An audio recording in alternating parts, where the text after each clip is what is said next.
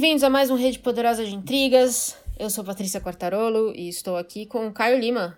Oba, e aí? Beleza? Mais um mês? Fechamos? Mais um mês, né? O nono Caramba, mês. cara. Que mês longo.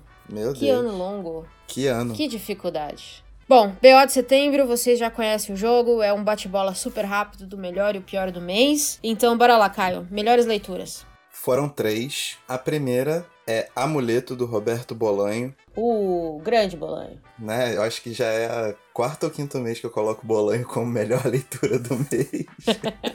Nada, ninguém, ninguém está questionando. Pode pois continuar. é. Nem pode, né? Se estiver questionando, terá sérios problemas comigo. Mas. Cara, Amuleto é tipo um spin-off do Detetives Selvagens. Conta a história, né? Um pouco do Arturo Belano e do Ulisses Lima na tangente, assim. É uma parada mágica, muito bom, muito bom. O outro livro que foi uma leituraça foi O Veludo Azul, do Edmilson de Almeida Pereira, o poeta que eu já recomendei aqui pelo Quase, que saiu pela editora 34. Esse Veludo Azul saiu pela editora Macondo, que é uma editora independente aí que tem uns projetos super bonitos, principalmente com poetas contemporâneos. Vale a pena dar uma olhada. O Edmilson é um cara que eu admiro demais. E o terceiro é o lançamento da Mundarel, o querido Diego Suaquiela, da mexicana Helena Poniatowska. A Helena, pra você ter uma noção da potência dela, ela foi vencedora do prêmio Cervantes, eu acho que em 2013, eu acho. Essa não é uma data certa, mas o prêmio Cervantes é o maior prêmio para escritores de língua espanhola. Então ela não é pouca coisa, e eu acho que esse é o primeiro livro dela no Brasil, traduzido pela Mundarel aí. Beijo, Silvia. Livraço. Curtinho, mas um belo livro. Muito bom. Bom ver várias editoras novas também, né? Trazendo projetos totalmente diferentes. Isso é bem legal. Com certeza, a gente tem que dar uma olhada para esse mercado independente aí, que tem muita coisa boa. Queremos mais. Eu tenho duas. É, rapidinho também, Homens em Guerra, não tenho muito o que falar, já falamos demais desse livro. Quem não ouviu ainda, vai ouvir o nosso episódio especial. Puta livro, acho que o episódio ficou, modéstia à parte, acho que eu posso dizer que o episódio ficou muito legal. É, baita edição também, então quem tiver interesse, saiu pela Carambaia. E o segundo é A Canção de Aquiles, da Marilyn Miller. Eu já falei do Circe dela aqui em alguns dos meus diários, que eu devorei quando eu peguei para ler. É, a Canção de Aquiles não foi diferente. Eu amo mitologia grega, é uma das minhas mitologias preferidas. Então sempre que eu pego para ler alguma coisa eu piro e esse aqui não foi diferente, conta a história de Aquiles e Patroclo. Muita gente diz que Aquiles era homossexual, né? Muita gente debate isso, aliás, aparentemente entre os acadêmicos isso não é uma certeza. Então ela meio que vai contar um pouquinho a, a, o relacionamento entre eles, como eles eram melhores amigos, como a morte de Patroclo meio que fez o, Alice, o Aquiles chegar à sua glória e etc. Vai ter uma resenha completa no Poderoso, é, não sei quando ainda, mas vai rolar. Então fiquem de olho. Já fiz o plug de duas coisas, velho. Já pluguei o podcast, já pluguei o blog. É isso aí, cara. Multitarefa. Muito jabá, tem que ter jabá o tempo inteiro. Só falta ser pago. Mas vamos falar de pior leitura então. Teve alguma coisa muito ruim que você leu esse mês? Não teve de novo, cara. Caramba, velho. Eu tô com um dedo bom, tô numa fase boa de leituras. Tá tudo fluindo legal. Excelente. Bom sinal. Eu tenho uma, vou falar super rápido, que é Hoje Será Diferente, da Maria Sempo. A Maria Sempo escreveu Cadê Você, Bernadette? Que é muito engraçado, vai virar filme, com a, a diva magnânima, que agora eu esqueci o nome. É. que merda, velho. Eu tava na ponta da língua, é sempre assim.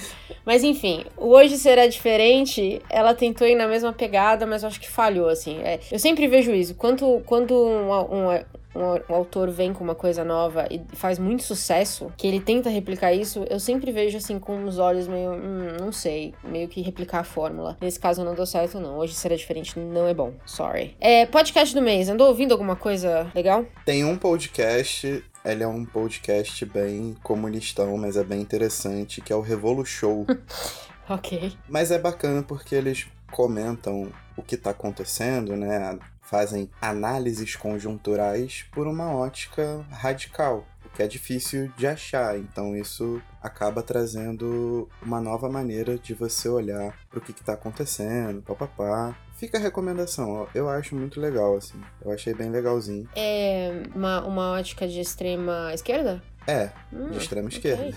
ok. Então quem tiver interesse, aí está. E o outro é que eu vou fazer um jabá também, por causa do podcast do Rede, mas eu liberei dois episódios, os dois últimos, que foram dois episódios que eu gostei muito de fazer. O passado foi falando sobre o James Baldwin, né? E eu faço uma ligação sobre como Baldwin analisava o próprio tempo e tal, tal, tal. O que eu liberei essa semana foi falando sobre a minha pesquisa de mais de dois anos com a poética da Hilda Ilst então foram dois trabalhos que eu me amarrei de fazer, assim, que saíram muito bacanas e aí deixo o meu alto jabá também. Boa, boa.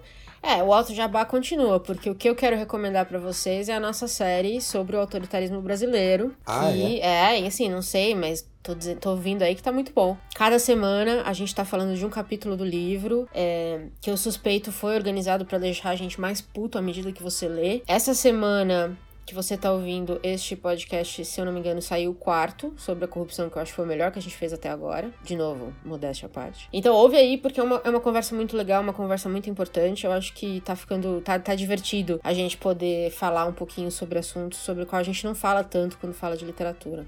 É, tá muito legal às custas da nossa sanidade. É, tá, mas tá, tá muito legal. É, exato. Só um adendo aqui: a, a, atriz que eu não lembrava o nome é a Kate Blanchett. Obrigada. Ah. Demora, mas vem. Com certeza. Twitter ou Instagram do mês? Alguma recomendação boa? Tô com bode de rede social. Cara, eu também. Mas eu vou te falar que você recomendou um há um tempo atrás, que é o Savage Fiction, do Ale Santos. Aham. Uhum. E eu fui eu não sei quem que retweetou, eu lembrei que você comentou dele, eu fui, fui seguir lá e, ó, me amarrei muito. Muito legal mesmo as histórias que ele posta lá. Ele basicamente fala de histórias de negros é, no Twitter. É bem legal. São threads, assim, muito legais de ler. É, fora isso, eu também tô meio de saco cheio. filme documentário. Vamos lá, tem dois. O primeiro é um filme daquele. Você já viu Atlanta, certo? A série já. Não tem um que é bem loucão mesmo? Tá sempre em outra dimensão? Tem. Tem um filme dele que saiu agora que se chama Desculpe Te Incomodar. É uma comédia, é como se fosse um episódio de Atlanta mesmo, só que sem principal, que eu sempre esqueço o nome dele também. O Childish Gambino. Isso, ele mesmo. Sem ele, o que torna tudo muito mais engraçado. Inclusive, cara, muito bom filme, muito bom. Assistam. O cara entra pro ramo do telemarketing e quer ser o vendedor boladão, mas a partir dessa, desse contexto, o filme analisa como é né, a precarização do trabalho hoje nos Estados Unidos e várias outras questões assim, tipo, vale muito a pena ver humor finíssimo de primeira, muito, muito, muito bom. Legal. O outro é um filme alemão se chama Höhe die Stille. Ele é um filme sobre a Segunda Guerra Mundial, quando alemães invadem um povoado que é soviético se eu não me engano, é um povoado no, no limite da Ucrânia, alguma parada assim. Só que todo mundo fala alemão. Então são meio que pessoas que são relegadas pelos dois lados da guerra que estavam acontecendo ali, né? O lado soviético e o lado nazista. E aí uma tropa nazista tá de passagem pela cidade, se instalam no vilarejo e aí começa a trama acontecer. É uma parada bem triste, bem macabra, mas é um baita filme, assim, é um filmaço. Porque mostra muito bem o que a gente falou durante esse mês, né, de setembro, sobre a guerra, tipo, as vidas daqueles que não, entre aspas, importam, assim, aqueles que não vão para os livros de história, como era o dia a dia uh, e as paradas acontecendo ali com pessoas comuns. Tem muito disso, então, tipo, é bem, bem, bem maneiro. Uma baita produção, vale super a pena procurar. A minha recomendação, como boa fã de teoria da conspiração. É um documentário em seis partes chamado A Família, Democracia Ameaçada, que também está na Netflix, sobre um grupo religioso que há mais ou menos 70 anos se infiltra na Casa Branca. É, eu, eu, digo teoria da conspiração, mas eu super acredito que essa é a verdade, tá? É...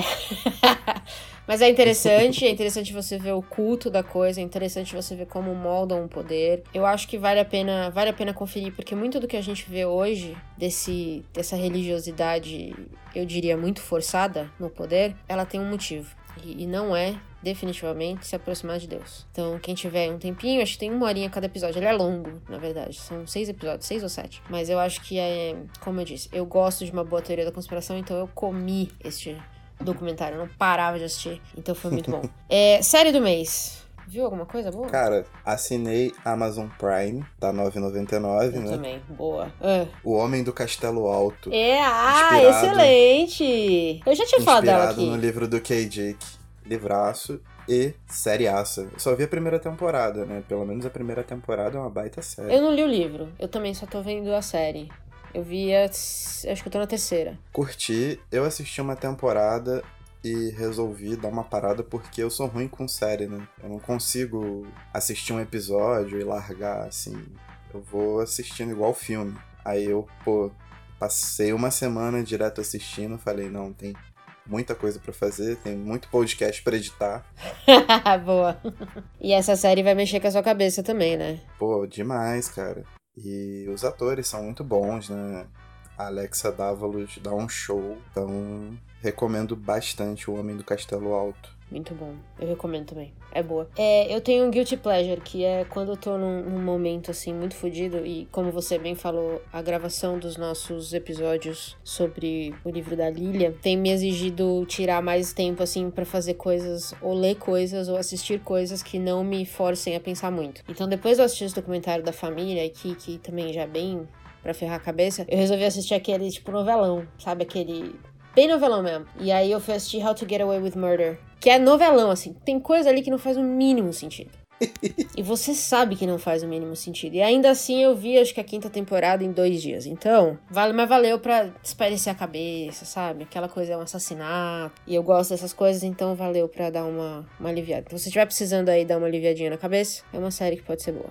Álbum, música, o que, que você tem de bom? Cara, são dois álbuns. Um deles eu já até falei aqui, mas como eu tô escrevendo um roteiro sobre os dois, eu acho que é importante voltar, porque pra mim são dois dos três melhores álbuns de rap da década. Que é o Pinhata e o Bandana, feitos pelo Fred Gibbs e pelo Madlib.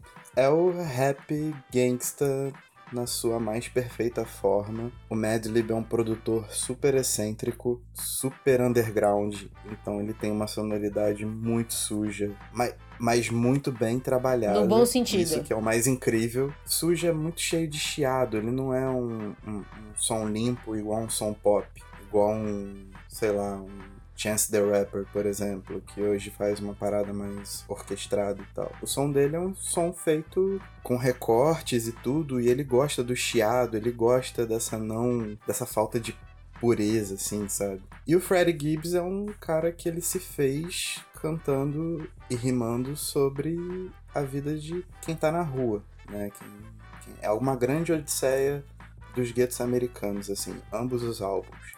Vale muito a pena ouvir. São dois baita álbuns. Como eu falei, dois dos que eu considero os três melhores álbuns de rap da década. Então, fica a minha dica aí. É, há umas duas semanas eu fui assistir Yesterday. Eu não sei se você viu esse filme, que é basicamente um cara acorda, um músico acorda e os Beatles não existiam. E aí ele começou a criar as músicas dos Beatles, entre aspas, como se fosse dele. E aí fez grande sucesso e tal, tal, tal. É, e aí, a trilha sonora, obviamente, é toda de Beatles. E aí me lembrou o quanto eu gosto de Beatles. E me lembrou do quanto eu gosto de um musical chamado Across the Universe. é, que basicamente conta a década de 70 com música dos Beatles. E aí eu baixei de novo essa. Baixei não, né, gente? Pus no Spotify. Na minha época era baixar, não é mais. É, e pus o Across the Universe de volta lá no meu Spotify e tenho ouvido sem parar. Let It Be é uma das minhas músicas preferidas dos Beatles e eu acho que a versão de Across the Universe é uma das mais bonitas que eu já vi na minha vida. Tanto a imagem no, no filme, quando passa, quanto a, o áudio. Então, quem gosta de Beatles e não conhece ainda Across the Universe, recomendo muito. De novo, tanto o filme quanto a trilha sonora, que são sensacionais. Nada mal. Lançamento do mês, alguma coisa chamou a atenção? Joca Rainer Sterron, A Morte e o Meteoro, Pela Todavia. Todavia arrasando. Talvez tenha um projetinho aí também, né? Não, Não sei, sei, talvez. sabe. Jogando na roda. Fica nas, nas entrelinhas. É, eu tenho um livro que tá na minha lista de desejados, já vai fazer quase 10 anos, desde que ele foi lançado lá fora, que é o Columbine, que é basicamente a história. Você conhece esse? A história do, do primeiro é, tiroteio em escola nos Estados Unidos, que foi na escola de Columbine. E finalmente a Dark Side vai lançar aqui no Brasil. Então eu acho que já tá em pré. Em pré-venda. Então tô babando já pra pôr minhas, minhas- meus dedinhos nessa obra, finalmente. É uma história muito, muito triste, mas eu, eu me interesso muito por esse assunto. Então, Columbine da Dark Side já tá na minha lista. Show. Surpresa do Quer mês. Surpresa, tive duas, uma boa e uma ruim. A boa é o livro Os Últimos Dias da Noite, do Graham Moore, porque eu tava meio enjoado de romance histórico. Então eu vi um livro do Ken Follett assim e já começava a vomitar. Meu, que exagero. Ken Follett é o rei do, do romance histórico. Eu amo os Pilares da Terra, mas eu já ah, tava bem porra. cansado. Mas são 25 mil páginas, né? É, pois é. Eu li muito, muito. Eu li quase tudo do Ken Follett. Ó, que ele escreveu pra caramba. Mas esse do Graham Moore, Os Últimos Dias da Noite, é tão bem escrito, a história é tão diferente, né? Porque não é uma história de guerra, não é uma tentativa de sintetizar toda uma época. É um episódio, né, sobre a Guerra das Correntes, lá do Thomas Edison e do George Westinghouse. É um ponto muito importante da história, um ponto muito importante da ciência, da, do desenvolvimento científico mas não tem aquela grande eloquência. É só a história ali, romanceada, para dar uma, uma melhorada no esquema, né? Mas é tudo ali, é bem pé no chão. Eu gosto disso. A criançada tá animada aí hoje, hein? Pô, agora que eu ouvi, né? É que é uma servidão, a molecada fica. É, e o, e o que não foi tão bom? Ah, o que não foi tão bom foi o documentário do Bill Gates mesmo. Boa. É, concordo nos dois, inclusive. O do, Rico o do Graham... fazendo riquice. É, é, fato. O do Graham Moore são 400 páginas, mais ou menos. Cara, eu li em dois dias, eu não conseguia parar de ler, achei muito bom. É, eu li um pouco mais devagar, mas eu li também em menos de uma semana. E assim, qualquer cinco minutinhos que eu tinha para tomar um café, a primeira coisa que eu fazia era pegar o Kindle e ler. Então, tipo. Bom sinal. Quando um livro faz isso com você é porque é muito maneiro, né? Eu quero falar rapidinho da minha surpresa que foi sexta-feira. Agora eu fui no Shell Open Air, foi o primeiro Open Air que eu fui, que é um cinema ao ar livre que tem aqui em São Paulo. É, eles dizem que é o maior cinema ao ar livre do mundo, não sei, acontece aqui no Jockey, é bem grande realmente o espaço. E foi incrível, cara. Eu nunca tinha tido essa experiência, nunca tinha ido no Shell Open Air. Foi fantástico. Pra você ter uma ideia, a tela era tão grande que ela demorou 5 minutos para entrar no lugar, para levantar toda. É, a gente assistiu Green Book, que ganhou o Oscar. É, achei duvidoso ganhar o Oscar. Enfim, é um filme ok. Um, mas muito, a experiência como um todo foi muito legal. Quero ir todo ano agora. Então, se a Shell quiser patrocinar a gente, pra gente poder ir fazer um episódio, seria incrível, inclusive. É... Inclusive, se quiser pagar minha gasolina pra poder ir. é verdade. É, eu não tenho carro, então nem pensei nisso. Mas foi muito legal. A estrutura toda é muito legal. É, você viu um cinema ao ar livre é muito legal. Eu não eu não vivi na época dos, dos drive-ins, assim, né? De você com carro. É, eu nunca vi cinema livre, então foi muito divertido. A experiência foi muito, muito boa. Foi acima das minhas expectativas. Tava frio, mas todos sobrevivemos. Que maravilha. Fechamos? Fechamos. BO de setembro tá entregue. Aguardem, porque até o final desse ano tem muita coisa boa vindo por aí. Nem é a gente que tá falando, hein? Não. então fechou, Gaião. Valeu, é nóis. E tchau. Tchau.